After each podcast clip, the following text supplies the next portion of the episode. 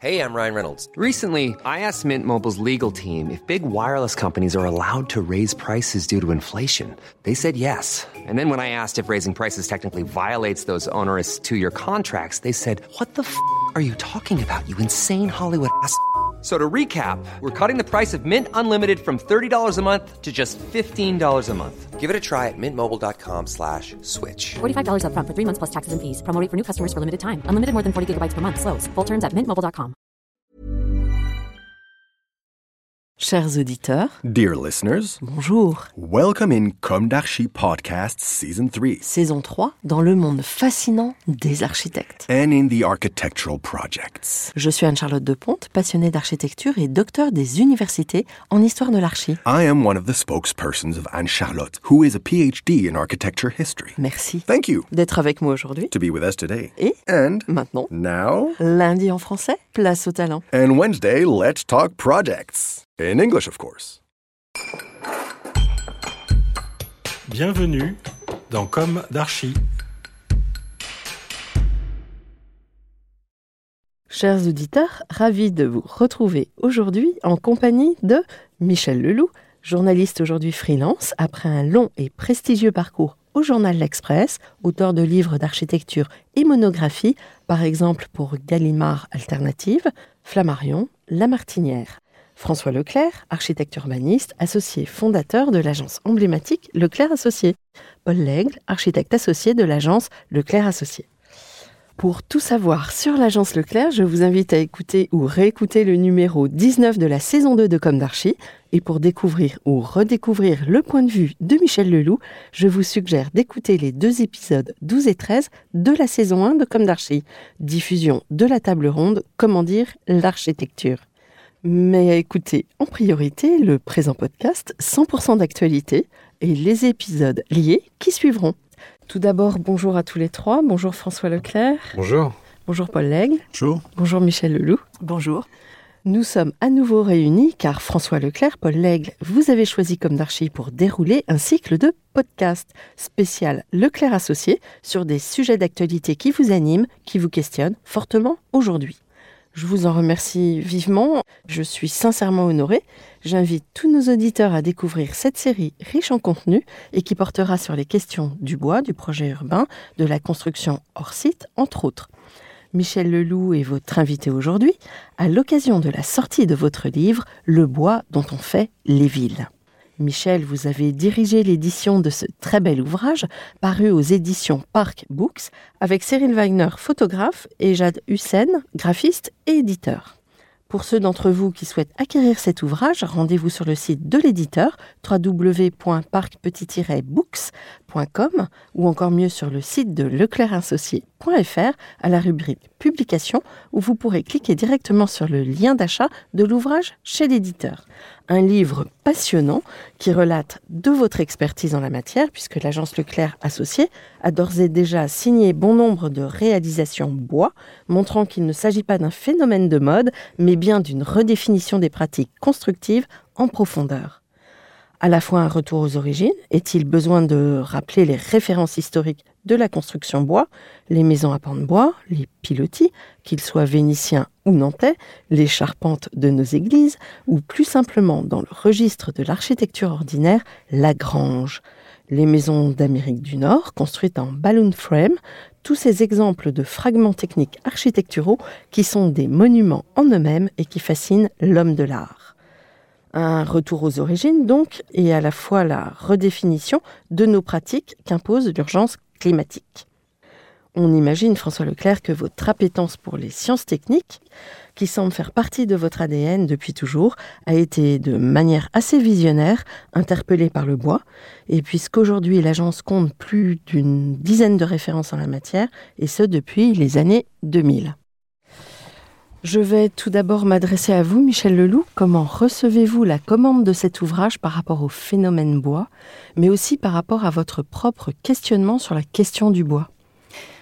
Euh, tout d'abord, euh, il faut replacer les, acteurs du livre en premier. C'est Cyril Weiner, qui est photographe, un grand photographe qu'on connaît tous, et qui est aussi producteur d'objets d'édition. Il tient à cette euh, formulation parce qu'il aime faire des beaux livres.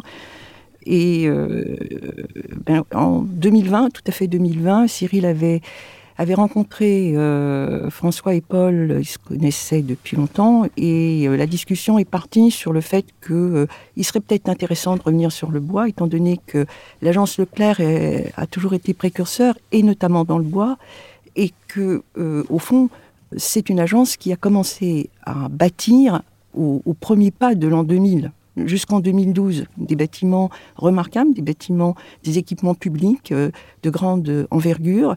Et euh, la conversation a commencé là-dessus. Et au fond, Cyril, euh, François et Paul se sont aperçus qu'ils n'avaient jamais parlé, débriefé, comme on dit, sur ces bâtiments. Ils avaient envie de faire une radioscopie de ces bâtiments en expliquant comment ils se sont confrontés les premiers à ce bois, avec tous les préjugés qu'il y avait à l'époque.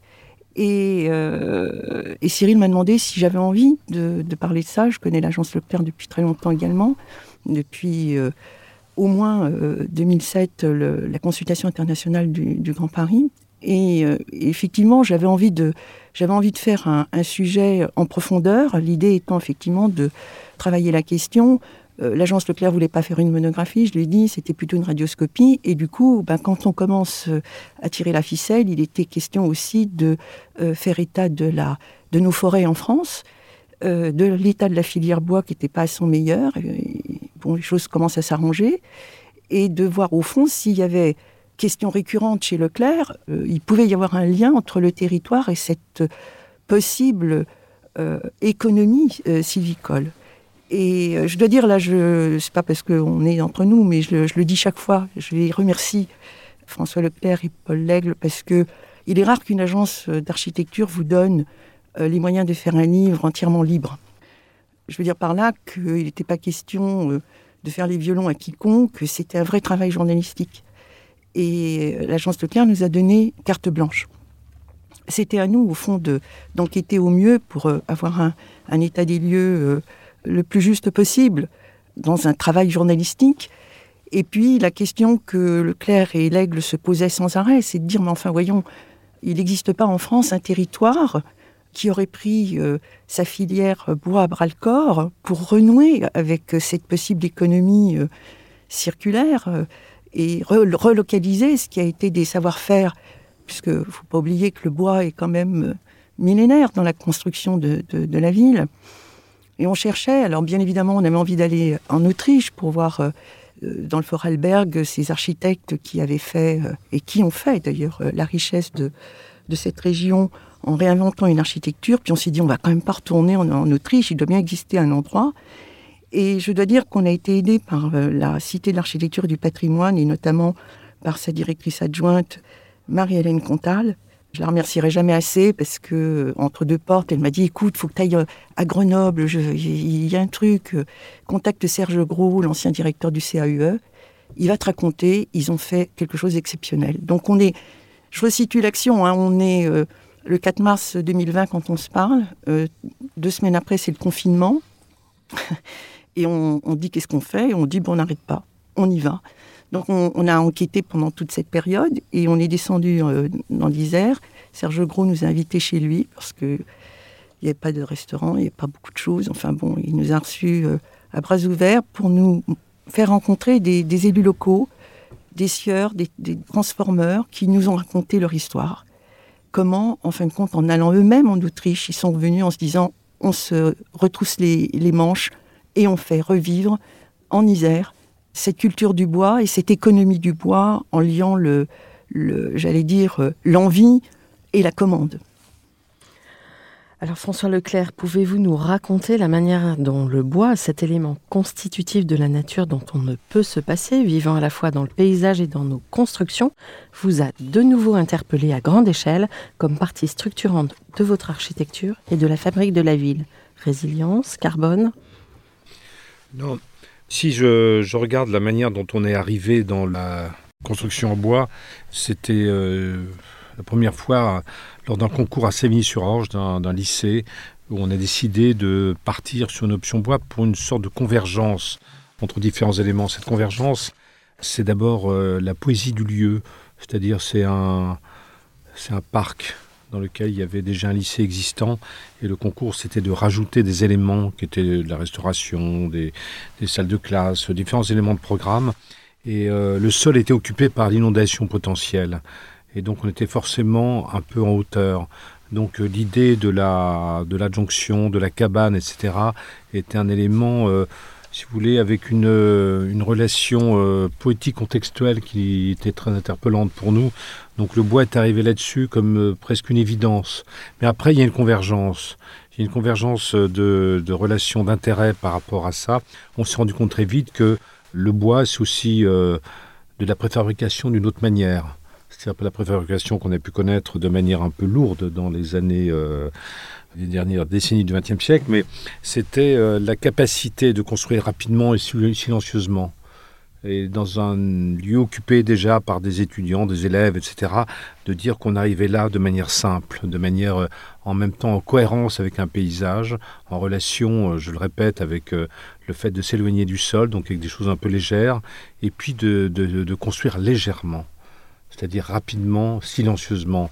Et ça, c'est important. C'est que plus tard, quelques années plus tard, pas tellement, de dire que on a pu faire la relation avec le territoire d'une autre manière presque politique. C'est-à-dire dans le cas du Grand Paris, on a mis fortement en avant la forêt francilienne comme étant euh, potentiellement un vecteur de transformation du climat ou de, de, tempérer l'augmentation de température. C'est-à-dire euh, d'imaginer on a fait un travail avec Météo France très précis, qu'en en multipliant par deux la forêt francilienne, on baissait de manière assez conséquente la température, on évitait en tout cas les augmentations. Donc de, ce constat très Météo France, très euh, modélisation, est venue ensuite l'idée de dire qu'il y a une filière qui pouvait s'installer, c'est la sylviculture, mais c'est aussi toute l'industrie qui va avec et de dire qu'à ce moment-là, il y avait euh, un écosystème, euh, éco dans le sens économique, qui se mettait en place et qui devenait passionnant. C'est-à-dire il y avait presque une espèce de cohérence globale du système pour nous qui allait depuis euh, la forêt que l'on apprécie comme lieu de parcours, de promenade, de constitution historique du paysage de l'Île-de-France, jusqu'à la création euh, des bâtiments. Donc une redécouverte qui débouche sur de la création. Voilà, si vous voulez, euh, au, début, c'est une étincelle par rapport à une révélation sur un site, la poésie d'un lieu qui nous a inspiré, qui nous a euh, guidé de manière un peu euh, intuitive que par ça, et ensuite euh, une sorte de, démonstration ou de, relation cohérente qui va jusqu'à l'appartenance à un territoire et le côté production, système de production. Alors Paul Lègle, comment dans la pratique d'agence on accueille cette spécificité bois? J'imagine que comme dans la filière métal, le temps des études est plus long parce qu'il faut dessiner tous les détails. Alors, à moins que le BIM euh, apporte un peu d'eau au moulin, comment à l'agence on, arrive à intégrer cette spécificité? Alors, ce qui est important de, comprendre, c'est que euh, le bois, c'est des batailles passionnantes qu'on a eues. Euh, en, ça, le terme bataille est peut-être pas très bon. En tout cas, c'était des, sujets passionnants qu'on a portés pendant ces, 20 dernières années. ce qui est important, c'est qu'on n'est pas architecte seul derrière une table à dessin et que l'intérêt du bois, c'est justement qu'il ne peut pas se faire sans équipe pluridisciplinaire, c'est-à-dire sans mettre autour de la table des spécialistes. Et on a pu du coup avoir la, chance, et notamment sur le projet dont parlait François Savigny, du coup il y, a, il y a 20 ans, de très vite s'entourer de gens très compétents très investis. Euh, il y a 20 ans, quand on travaille sur euh, Savigny-sur-Orge, on peut travailler avec Dominique Calvi. Dominique Calvi, c'est le père de, de l'ingénierie bois française. C'est un type absolument passionnant euh, et qui va tout nous apprendre dès le premier projet et dans les projets suivants.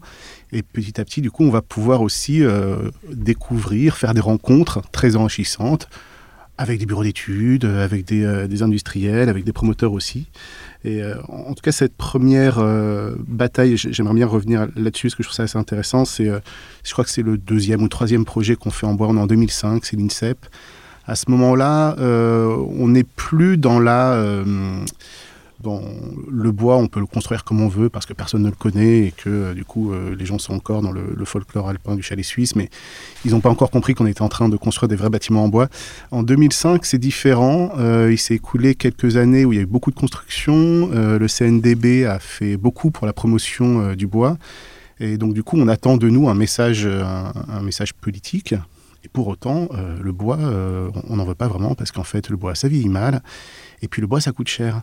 Et si on a pu faire euh, l'INSEP à ce moment où il y avait une défiance envers le bois, ben c'est après vraiment beaucoup beaucoup de, combats, c'est parce que je suis tombé par hasard sur un ami qui construisait un supermarché en bois en province, dans une zone d'activité. Et là, tout d'un coup, on s'est dit que si les commerçants ils savaient faire une halle en bois, c'est que sans doute euh, c'était euh, faisable économiquement, financièrement, etc. Et effectivement, c'était tout à fait faisable et c'était au même prix. Alors, euh, en introduction, François Leclerc, je cite, vous écrivez Le bois est devenu un passage presque obligé, la tenue de camouflage d'une minéralité mal ressentie à force d'être quantitative. Là, je m'adresse à tous les trois. euh, de quelle manière le bois peut-il dépasser ses limites? D'abord la sienne et son rôle dans la fabrique de la ville. Non, mais là, cette remarque que j'ai pu écrire, c'était un énervement euh, contre... C'est bien de s'énerver parfois. Non, non, mais c'est énervement contre euh, l'espèce de, de, de greenwashing qui a fait que le bois était une sorte de bonne conscience Mhm. qui, qui planquait euh, beaucoup de médiocrité. Euh, j'aime beaucoup le béton, j'aime beaucoup le métal, j'aime beaucoup de ça, mais simplement que le bois était devenu Un une capacité, capacité de faire avaler des trucs comme ça, de dire regardez c'est du bois, etc. Et puis on est arrivé pre- presque jusqu'à faire euh, des façades en formica imitation bois, quoi. C'est-à-dire qu'à un moment, c'était un peu du grand n'importe quoi. Donc, euh, on a été très militant sur euh, la, la cause du bois pour revenir dans ses fondamentaux qui étaient euh, pas le visible, au contraire, mais ses capacités structurelles, ses capacités euh, euh, presque géométriques et, et fonctionnelles de tout ça. Donc, euh, le bois comme façade, ça nous a paru euh, presque le contraire de ce qu'il fallait faire. C'est-à-dire qu'à la fin, si le bois était complètement caché, c'était pas grave. Je rajouterais que ce qui est quand même assez intéressant, c'est qu'on se rend compte à quel point on parle de vieillissement du bois comme si c'était aussi absolument effrayant, comme si le vieillissement du bois Oui, pas- avait un rapport avec sa pérennité.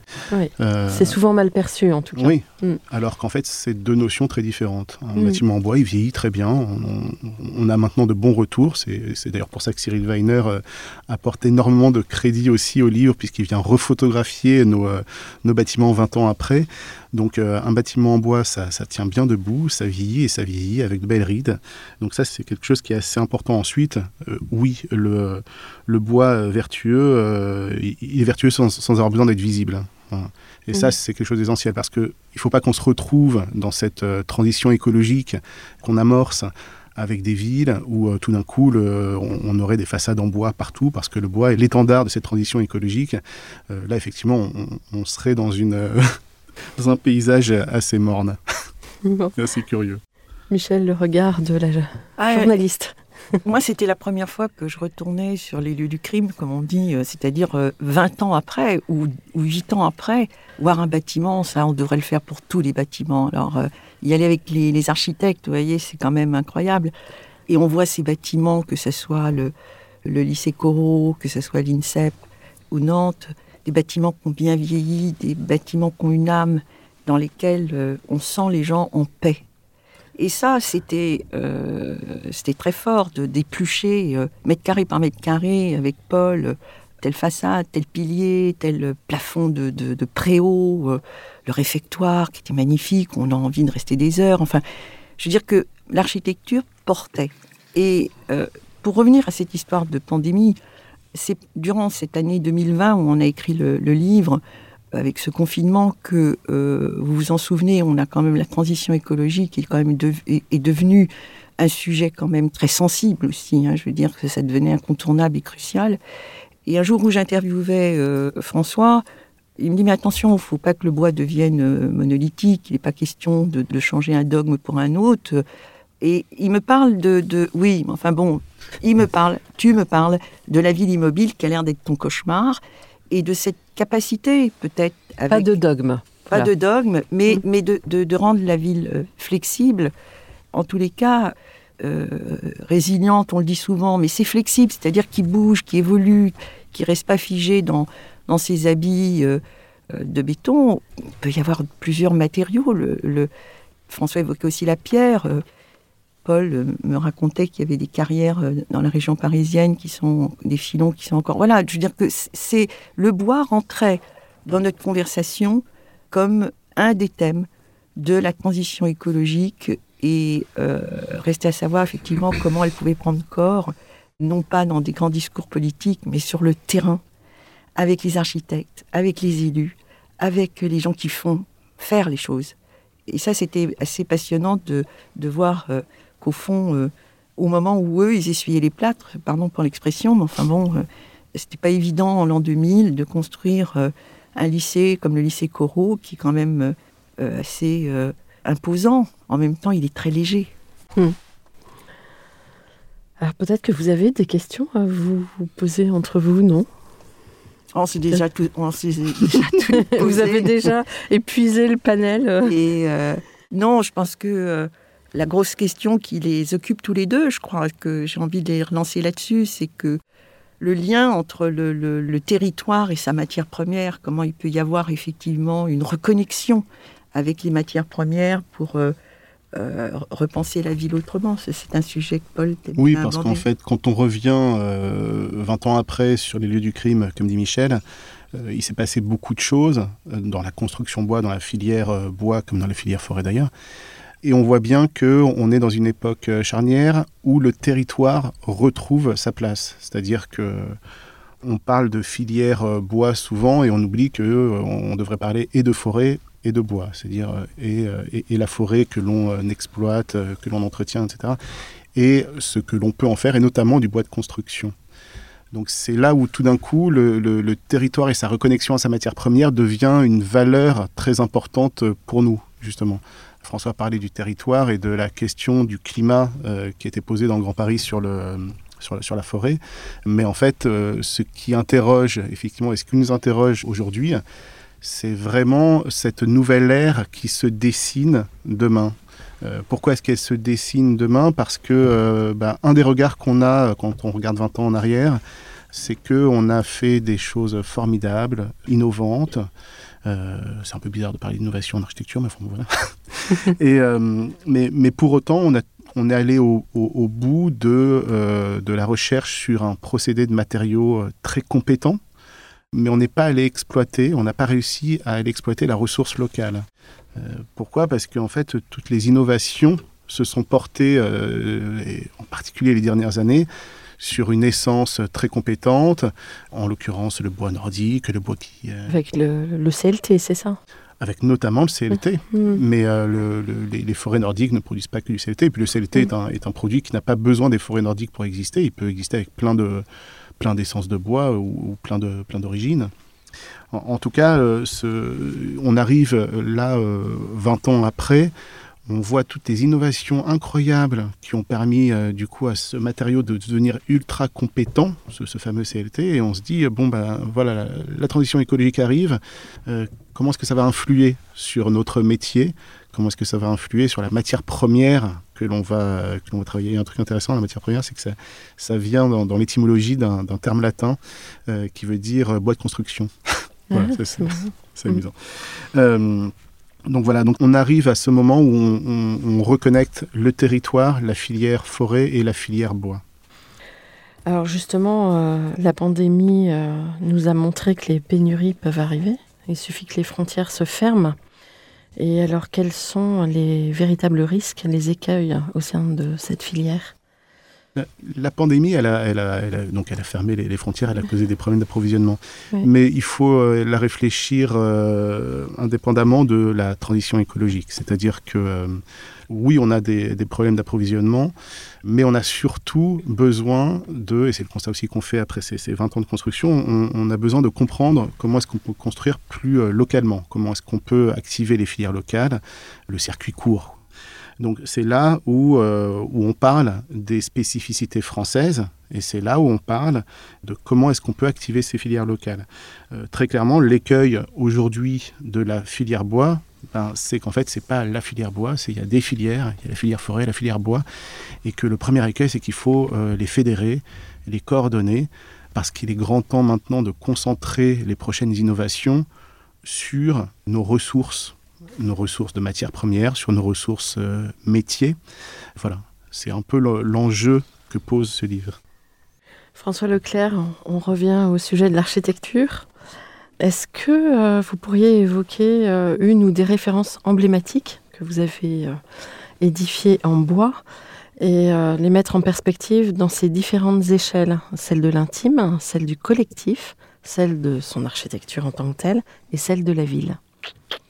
Euh, sur les, les 20 ans dont on parle, là, effectivement, c'est des, belles images de Cyril qui montrent effectivement que le vieillissement est possible, que l'on peut bien vieillir. C'est, c'est- voilà. Mais, mais euh, c'est aussi l'idée que pendant ces 20 ans, on a vu le, le système changer. Paul en a parlé et c'est ça qui m'intéresse. Finalement, c'est-à-dire que le premier projet que j'évoquais au début, qui était euh, Savigny-sur-Orge, c'est... euh, on était un peu des militants de, cette production, l'œil regardant à l'étranger, entre autres Vorarlberg, etc. Mais euh, c'était euh, sans doute euh, quelque chose d'un peu prototypique, savoir comment est-ce qu'on on apprenait nous-mêmes, comment est-ce qu'on organisait un peu les choses avec les bureaux d'études, avec euh, tout le monde, etc. C'est-à-dire c'était très inhabituel, c'était la première fois qu'il y avait un lycée qui se construisait comme ça en France. Donc il y avait ce côté euh, un peu prototypique. Ensuite, il y a eu l'INSEP, donc euh, là où les sportifs euh, s'entraînent pour gagner des médailles d'or éventuellement. Et là, c'était euh, un bâtiment comme un instrument de précision. Et c'est là on a fait, euh, enfin Michel en a très bien parlé, la rencontre entre euh, le sportif qui est de l'ordre du millimétrique, le- soit la perche, le machin, etc. Tout est calculé, etc. Et le bois nous a permis d'être euh, éventuellement dans cette même équation, de dire qu'on faisait euh, Dans le quelque mouvement, chose dans le mouvement, mais en même Dans la temps précision, surtout. dans l'ultra précision, euh, tout est calculé, tout est euh, prévu, c'est pas du bricolage quoi. Euh, le bois souvent peut être considéré comme un gentil bricolage sympathique. Là, c'était le contraire. C'était l'instrument de précision pour des athlètes qui sont dans l'ultra précision. Donc une convergence de ça, comme une espèce d'énorme cabane comme ça, où tout était dans l'intériorité que vous évoquiez tout à l'heure. C'est-à-dire un peu planqué, parce que tout ça, c'est presque des, des manœuvres secrètes, les histoires de sportifs des Jeux Olympiques. Donc savoir comment est-ce qu'on fabrique une intériorité comme ça, euh, en même temps très belle, très confortable, avec une lumière très calculée, euh, tout est précis quoi. Donc euh, j'ai bien aimé cette espèce de convergence de projet entre euh, l'usage de la précision et notre fabrication de la précision.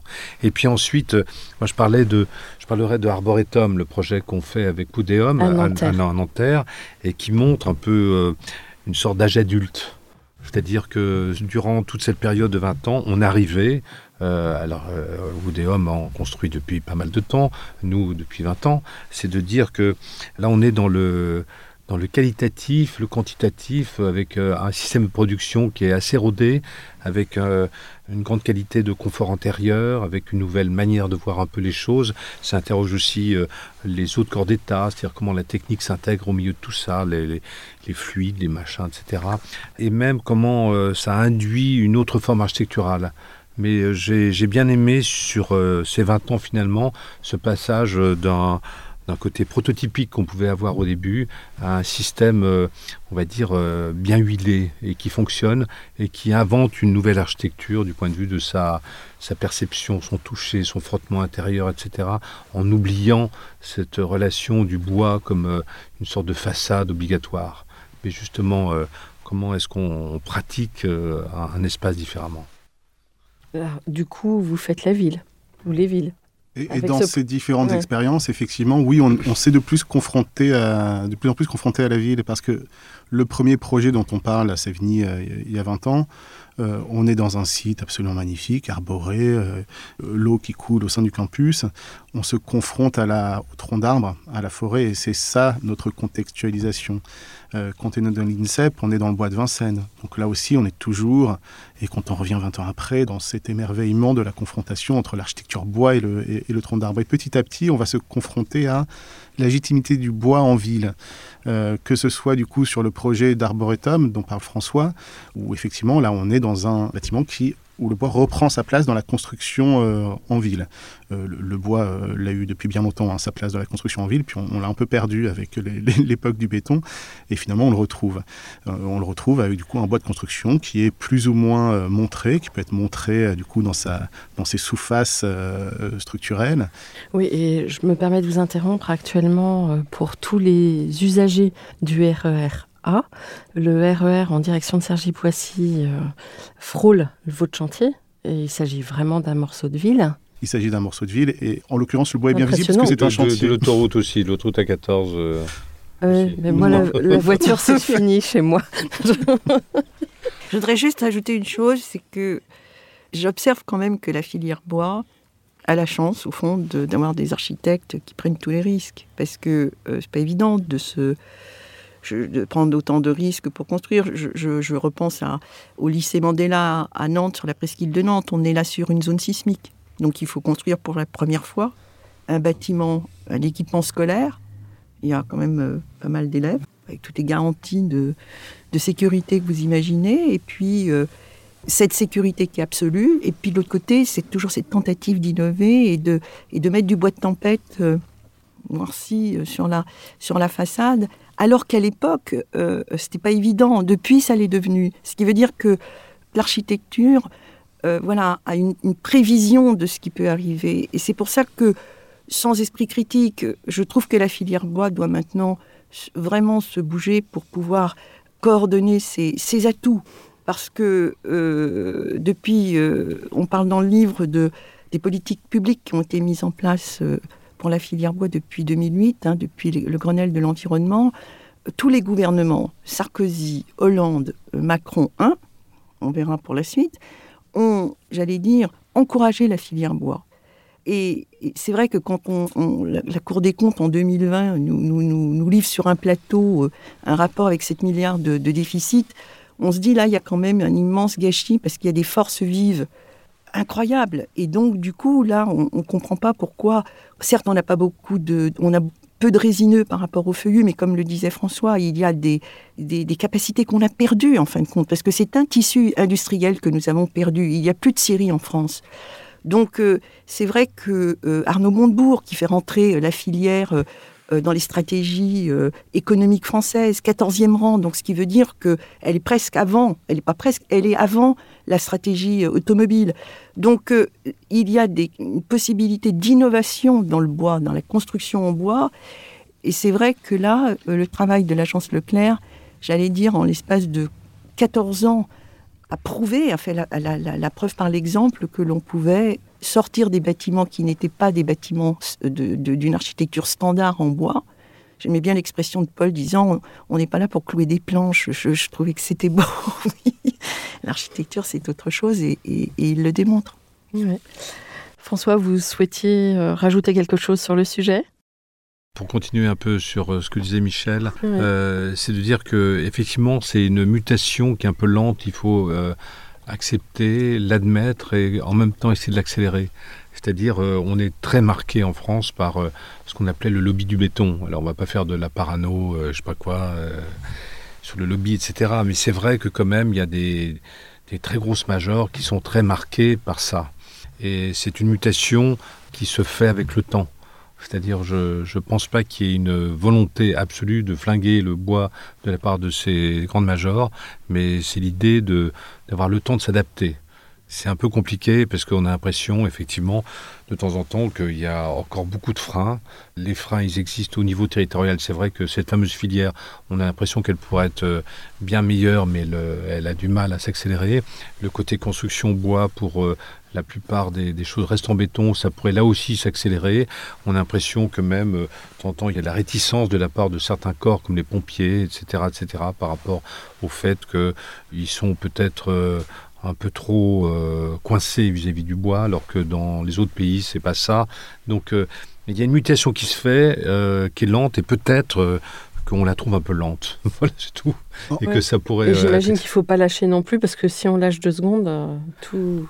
Non, non, il faut, il faut continuer d'être militant. Alors, euh, on construit en bois, on construit en béton aussi ailleurs, hein, etc. Mais, simplement que le bois nous semble d'une telle clarté, d'une telle évidence dans un, écosystème comme ça que ça, ça, vaut le coup de, se battre pour ça. Mais c'est vrai qu'on est dans un monde qu'on trouve avec trop de, résistance par rapport à tout ça. Donc, euh, euh, on, on, aimerait bien que ça bouge un peu plus, quoi. Moi, je voudrais rajouter qu'il y a, enfin, de la résistance, il y a aussi eu beaucoup, beaucoup d'avancées ces dix dernières années. Les avancées sur le bois, elles sont incroyables. Elles ont été portées, ces innovations, par les, grands groupes, je disais, industriels ou promoteurs. En fait, c'est juste qu'aujourd'hui, la filière française n'a pas encore su comment euh, financer euh, cette recherche, ce développement. Euh, il y a énormément de savoir-faire et il y a énormément de, premières, de premiers essais avec, avec des essences en feuillus comme le hêtre, le frêne, qui sont des essences très belles, très qualitatives, performantes aussi, ça c'est important. Bah, simplement aujourd'hui, si on veut construire avec du lamellé collé de hêtre, bah, en fait, ça va coûter beaucoup trop cher. Ça va coûter beaucoup trop cher parce qu'en fait, l'innovation n'a pas encore eu lieu. Donc, on est encore dans les premiers de série. On est encore dans un, process qui n'a pas pris son rythme de croisière. Mais quand on regarde ce qui s'est passé en 10 ans, il y a 10 ans, euh, on ne construisait pas au même prix qu'aujourd'hui. Il n'y avait pas autant de facilité. Donc, on peut croire quand même que si aujourd'hui on, amorce ce changement qui a l'air de, s'opérer sur, sur les filières locales, moi, je pense que dans 10 ans, on sait construire effectivement du, euh, du lamellé collé de, de, hêtre comme du, euh, du, du, CLT d'ailleurs. On peut, on peut faire beaucoup, beaucoup, beaucoup de choses. Moi, je voulais dire que là, le film qui a bercé mon enfance, Les Trois Petits Cochons, j'y pensais souvent en écrivant. Et je me disais, ça, bah, là, pour le coup, euh, la petite maison en bois, elle se gonfle, quoi, comme le loup, là. Elle se gonfle parce que finalement, Aujourd'hui, euh, il y a peut-être un verrou psychologique qui a sauté, c'est que les, primo-accédants, euh, enfin, même pas d'ailleurs, peut-être les seniors, achètent des, appartements en bois. On y est bien. Euh, il y a un quartier à, Stockholm, d'ailleurs, un quartier de seniors, enfin assez mixte d'ailleurs, mais où on achète volontiers. Ça commence à venir, ça aussi, en France. On achète, on, est content d'acheter un, appartement en bois, je crois que les banques ont, aussi compris ça. C'est intéressant, les trois petits cochons, parce qu'effectivement, avant, on avait envie d'habiter dans une maison en pierre. On trouvait ça, ça satisfaisait ce sentiment de sécurité de l'individu. Alors qu'aujourd'hui, on aime bien habiter dans une maison en bois parce que ça satisfait une, valeur plus collective qui se rapporte certainement à notre conscience environnementale. C'est assez intéressant ce, changement de paradigme. François, vous vouliez ajouter quelque chose, je crois. Non, tout va bien. Sur les trois petits cochons. Sur les trois petits cochons, non, j'ai pas, je cherche un jeu de mots, plaisanterie. Euh, Alors, est-ce qu'il y a un avant et après livre non, je, je, dirais pas ça. Euh, on en discutait avant de venir et on se disait euh, tous les trois qu'il n'y a pas un avant, il ni un après. Disons que le livre est tombé au bon moment. C'est un livre charnière. Au fond, il est plein d'espoir sur euh, l'idée que on peut mixer des matériaux. On, est obligé d'avancer avec la flexibilité. Et nous, on voulait pas faire un, un livre qui soit euh, un étendard quelconque. C'est une, encore une fois, je le répète, c'est une enquête précieuse parce que on a déshabillé tous les projets de, Leclerc. Ça s'était jamais fait à ce point-là. C'est très compliqué de, de, refaire le projet euh, 20 euh, ans après. En même temps, c'est passionnant. On a raconté la belle histoire de l'Isère. Donc, euh, oui, il y, aura un après, on verra. Mais, mais il y a surtout, j'allais dire, une, un état des lieux qui donne à réfléchir sur euh, le creuset économique sur lequel on est assis et, qu'il ne faut pas rater comme bien d'autres. Mais celui-là, ça serait intéressant parce qu'il parle de la ville. Hein. Hmm. En tout cas, c'est un très bel objet déjà, un très très beau livre, euh, belle édition, à vocation inspirante. Oui, il faut remercier euh, aussi Jade Hussein, le graphiste qui, qui, avait déjà ce livre en tête quand on a commencé et qui est un, un homme professionnel très talentueux et qui travaille avec, euh, très souvent avec Cyril pour faire des, beaux objets. Moi, j'étais contente de travailler avec eux tous et je leur ai dit que j'avais l'impression d'être habillée en Saint-Laurent. Vous souhaitiez approfondir sur la filière? Oui. Euh, on, disait tout à l'heure que effectivement que la filière a du mal à démarrer, qu'elle a du mal à se fédérer, etc., etc. Alors qu'en fait, il y a énormément de très belles initiatives. Mais euh, la vallée de l'Isère, c'est un peu le chaînon manquant dans cette réflexion sur euh, quelle est la prochaine ère du bois. Et c'est quand même assez essentiel. Euh, la vallée de l'Isère, c'est quoi? C'est des, gens qui ont su comprendre que, au-delà d'avoir des savoir-faire, de les mettre à jour, de réinventer un peu leur métier, c'est des gens qui ont su communiquer, qui ont su se fédérer, qui ont su investir et qui du coup ont su euh, à la fois euh, créer et appeler la commande, ce qui est un vrai gros sujet. Donc ils ont su euh, totalement fondre la filière forêt et la filière bois, et c'est un exemple que je trouve très intéressant en France très intéressant et très prometteur pour ce que pourraient être ces prochaines années d'une construction plus écologique ou dans des circuits plus courts. c'est vrai que ce que dit Paul, c'est qu'on s'est aperçu que personne ne roulait pour lui-même. En fin de compte, euh, le retour dans le car entre le Fort Alberg et, le, Vercors, on m'a raconté cette histoire. Ils sont, ils sont euphoriques, ils se disent mais c'est pas possible. On a eu une leçon d'architecture énorme. Il faut qu'on se bouge et et c'est vrai que Serge Gros, auquel il faut vraiment rendre hommage, d'abord parce qu'il nous a aidés dans, ce livre et surtout parce qu'il a aidé euh, sa région hein, quand même à, l'échelle de Rhône-Alpes. Hein. Euh, il savait, il a fait huit voyages en tout. Et chaque fois dans le car, il y avait des, des sieurs, hein, euh, des boiseux, comme ils s'appellent, qui descendaient avec le sac à dos et qui croisaient des mecs en costard. Enfin, je veux dire que les gens se mélangeaient et dans le car, il commençait à chuchoter, alors toi tu fais quoi, etc. Et à 7 heures du matin, il prenait un café dans le car et il commençait à faire la première table ronde. Et le retour a été euphorisant. Pourquoi? Parce qu'ils se sont dit, on se donne trois ans pour avoir des projets collectifs ensemble. Et c'est vrai que les maires qui sont, euh, les élus locaux qui sont venus dans ce, dans ce voyage, euh, jusqu'à l'adjoint euh, à l'urbanisme de Grenoble, hein, qui a quand même, lui, promu tout un quartier au cœur de Grenoble qui est en bois, on portait des, projets qui étaient suivis par des industriels, des transformeurs de bois qui ont investi énormément d'argent parce que l'outil est entièrement automatisé. Et ils se sont fait confiance entre eux et euh, ça allait du, j'allais dire, euh, du, forestier qui, fait de la plantation et qui, plante d'une certaine manière jusqu'à un bâtiment de, de 7 étages qu'on a vu se construire, des logements sociaux dans, Grenoble. Donc on sent qu'il y a une. Bon, est-ce que c'est parce qu'on est dans cette région du Vercors? Ils sont quand même, c'est des résistants, hein, ces, gens-là. Ils, y croient. Et ils ont une envie de travailler ensemble. Et euh, personne ne se tire la bourre. Euh, ils ont mis des moyens ensemble. Et comme dit justement Paul, euh, ils se sont fédérés autour d'une communication. Ils n'ont pas travaillé chacun dans leur coin pour eux-mêmes. Ils ont compris le poids de la, fédération. Et voilà, ça, a mis 15 ans hein, quand même. Je veux dire que c'était pas un claquement de doigts, c'était 15 ans de travail.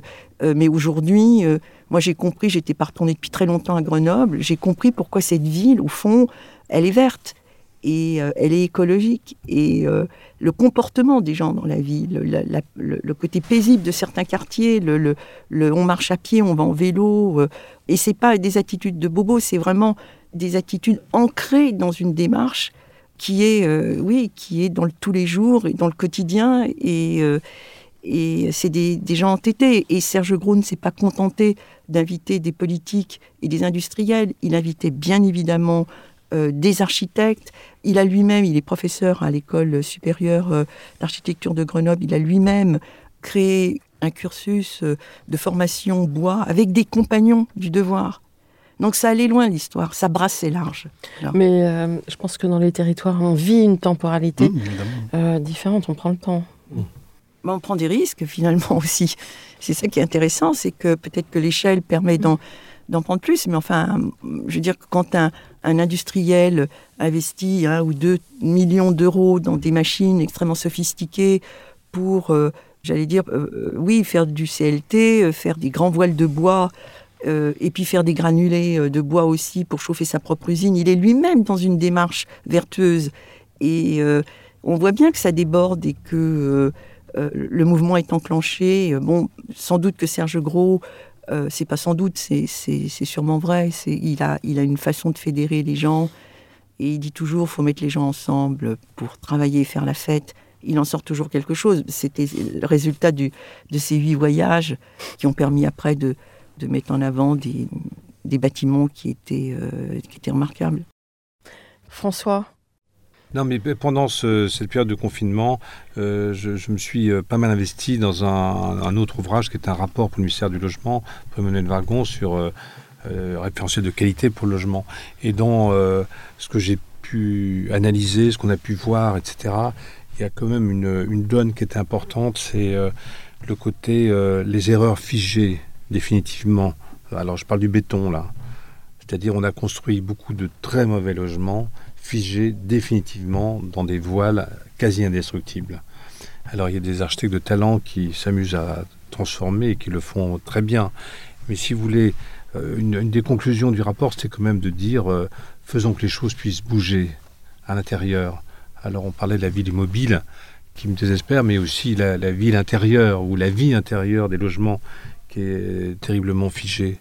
Donc euh, l'histoire de ce qu'on a pu regarder euh, dans les logements, même qu'on fait en bois, etc., c'est leur capacité aussi de dire que même si les normes ne nous plaisent pas actuellement, ou même si le plan d'un appartement est peut-être un peu trop petit actuellement, etc., tout ça peut bouger. Tout ça peut changer parce que c'est du poteau-poutre, parce que c'est des matériaux euh, qui sont facilement euh, démontables, bougeables, etc. Il y a une transformabilité C'est la, même, essentielle. ouais, c'est la même Donc- philosophie que la structure métallique. C'est à, peu près la même philosophie que la structure métallique. Euh, le, bois a une certaine facilité par rapport au métal pour euh, différentes raisons, mais euh, là, l'idée que finalement un immeuble a plusieurs vies et que ces vies, euh, enfin que la structure de l'immeuble doit se faire en fonction de ça, c'est pas mal. Je, passe su- je parle surtout par rapport au logement. Les, les bureaux ont adapté depuis longtemps ce principe, ce De principe flexibilité. de flexibilité, etc. Donc euh, minimum de structure, minimum de poteaux, minimum de tout. Mais de dire que le logement peut être aussi comme ça, c'est essentiel. Donc euh, ces matériaux qui savent s'adapter à cette réalité, c'est c'est important. Marcel Lotz, il le faisait il y a déjà longtemps. Et il le faisait en métal, hein, et, Ouais. et il le faisait aussi. euh, Enfin, il y, a- il y a beaucoup de, de structures en béton qui ont été faites à une époque, qui ont été abandonnées parce que la notion de banche semblait idéale, y compris pour des histoires phoniques. Mm. Donc euh, c'était une sorte de, de relation entre bah, le béton qui fait des ponches, qui fait des murs séparatifs. Il sait gérer plutôt pas trop mal le phonique et de- à moindre coût. Donc on a, on, a, on a inventé beaucoup de choses à partir de ça, mais ça a figé définitivement des erreurs dans du béton et dans des choses euh, tellement euh. Voilà, donc, euh, enfin, Par c'est- paresse? C'est pas par paresse, c'est par euh, un principe économique, par un, par un procédé économique. Le, le béton était euh, euh, toujours, enfin peut-être de moins en moins, mais quand même une force très très puissante dans la construction française. Le métal était fait pour l'industrie, le béton pour la, la construction. Donc euh, contrairement en Angleterre, etc. Donc on a on était très loin dans, dans ce système-là, très industriel, très intelligent. On était assez brillant dans le béton, mais avec ce défaut euh, qui me semble très fort, très très très embêtant par rapport à cette immuabilité. Avec une culture de la, du mur, de la muralité en France aussi. Voilà. Mhm. Voilà. Le sujet de la reconversion n'existait pas à l'époque. On construisait pour durer et justement, effectivement, pour ne, pour ne pas être modifié. Oui, mais des, des grands architectes que vous évoquiez tout à l'heure euh, se Eux, posaient cette oui, question de cette transformabilité. Mm. Très bien. Un mot de la fin? On pourrait comme juste finir sur le fait que les appartements en bois, enfin les immeubles en bois, ont une, tu parlais d'acoustique là, euh, très bonne acoustique et surtout une, une dépense énergétique. euh, il y a des bailleurs sociaux qui ont très bien compris que euh, si on voit le bois peut-être davantage dans leur construction qu'ailleurs, c'est parce que si en baissant la facture euh, électrique de leurs locataires, voilà. Et, et- et- et ça, c'était un discours, j'allais dire, d'il y a deux ans. Vous Mhm. imaginez aujourd'hui comme la facture euh, énergétique est importante et euh, pouvoir chauffer moins parce que c'est mieux, mieux isolé et avoir une, une facture en baisse, je pense qu'aujourd'hui ça parle. Moi, je voudrais quand même rajouter quelque chose, c'est que c'est- je voudrais juste remercier Michel. En fait, le principe de ce livre était effectivement de euh, nous de rester dans notre rôle d'architecte avec nos envies, euh, nos, euh, nos passions. On n'est pas journaliste, on, ne fait pas un travail d'enquête et pour autant, cette espèce de, de ressenti que nous avions sur la filière et qui nous passionnait, on, ne on savait qu'il y avait un travail à mener, on ne pouvait pas le mener seul. Et pour être tout à fait honnête, je n'imaginais pas à quel point ce travail serait aussi enrichissant. Et je sais euh, euh, à quel point Michel s'est investi en fait dans ce livre. Et c'est voilà, c'est quelque chose qui est pas juste fantastique pour le livre, mais qui est aussi fantastique pour moi. Alors je t'en remercie. Euh, Je remercie aussi également de nous avoir fait relever notre nez du guidon. Eh bien, merci beaucoup, euh, Michel, François et Paul, pour euh, cette euh, intervention euh, éclairante sur la filière bois dans l'architecture. À très bientôt pour euh, un nouveau champ d'investigation. Plaisir. Avec plaisir. Oui, bientôt. avec plaisir. À bientôt. Chers auditeurs, je vous rappelle que pour ceux d'entre vous qui souhaitent acquérir l'ouvrage Le bois dont on fait les villes, rendez-vous sur le site de l'éditeur www.parc-books.com ou encore mieux sur le site de leclercassocié.fr à la rubrique Publication où vous pourrez cliquer directement sur le lien d'achat de l'ouvrage chez l'éditeur. Merci pour votre écoute. Rendez-vous incessamment sous peu pour un deuxième volet de la série Leclerc Associé que nous annoncerons en temps et en heure. En attendant, n'oubliez pas le numéro en anglais. Et de même, rendez-vous dès la semaine prochaine pour un nouveau numéro de Comme d'Archie. Et prenez soin de vous. Au revoir.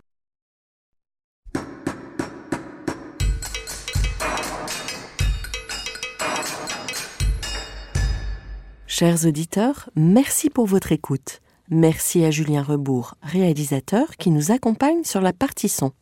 N'oubliez pas de retrouver nos sujets en avant-première sur Instagram à l'adresse at. Si vous aimez ce podcast, favorisez sa diffusion en lui donnant 5 étoiles sur Apple Podcast, plus un petit commentaire, ou sur votre plateforme de podcast favorite. Et surtout, abonnez-vous pour écouter tous nos épisodes gratuitement. À bientôt, et d'ici là, prenez soin de vous.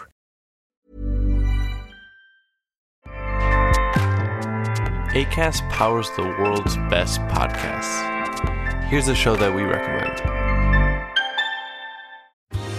Are you a reality TV junkie? Do you ever think, dang, I wish I had someone to talk to about all the trash TV that I watch? Well, look no further, garbage lover, because Reality Gaze is a podcast for you. Hello, I'm Maddie. And I'm Poodle, and we're the Reality Gaze. We talk about all your favorite unscripted shows like The Golden Bachelor, Love is Blind, and TLC's big, messy behemoth, 90 Day Fiancé. And if you're driving to work, folding laundry, or just pretending to listen to your husband talk about sports, just put on the pod, and you've instantly got two gay besties spilling all the tea and reading these people for filth. So come at us, y'all. Find Reality Gaze wherever you listen to podcasts.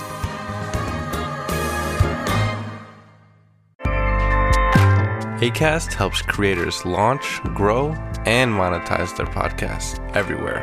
ACAST.com.